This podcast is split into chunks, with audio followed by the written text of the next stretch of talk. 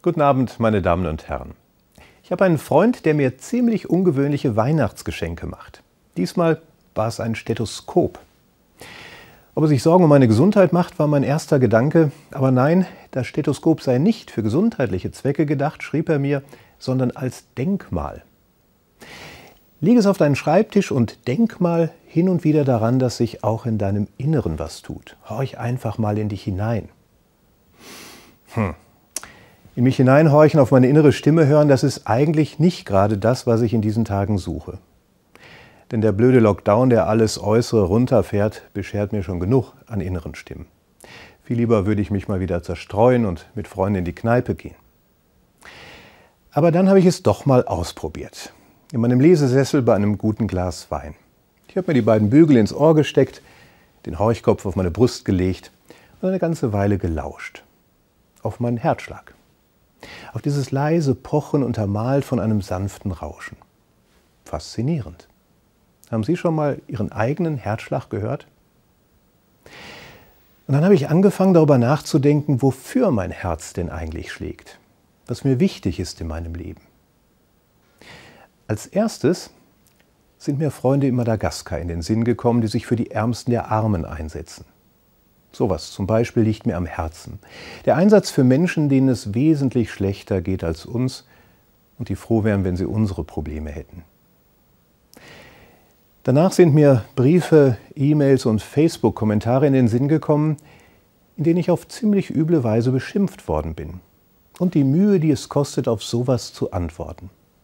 Manchmal ist überhaupt keine Diskussion mehr möglich, weil der andere gar nicht auf das Gesagte oder Geschriebene eingeht. Wir brauchen eine neue Gesprächskultur. Auch das ist mir mittlerweile zu einem Herzensanliegen geworden. Auch wenn es noch so viel Mühe kostet, wir müssen lernen, wieder einander zuzuhören, um miteinander in ein echtes Gespräch zu kommen. Und dann ist mir meine Kirche vor Augen getreten, die katholische Kirche. Was hat die sich im vergangenen Jahr in den Mist geritten mit ihrem krampfhaften Festhalten an einer Fassade, die nur ja nicht befleckt werden darf? Entschuldigungen, die keine Entschuldigungen sind, Vertröstung, Halbherzigkeiten, Doppelmoral, fürchterlich.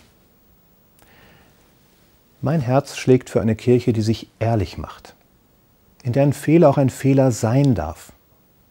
Für eine Kirche, die sich nicht absondert und über andere erhebt, sondern mit ihnen nach verantwortbaren Lösungen sucht. Herausforderungen, dafür gibt es reichlich. Den unsäglichen Missbrauchsskandal, die Frage der Geschlechtergerechtigkeit, das Ringen um ein zeitgemäßes Amtsverständnis und nicht zuletzt die Frage, wie denn die befreiende Botschaft, die den Kirchen anvertraut ist, wieder neu zur Wirkung kommen kann. Erstaunlich.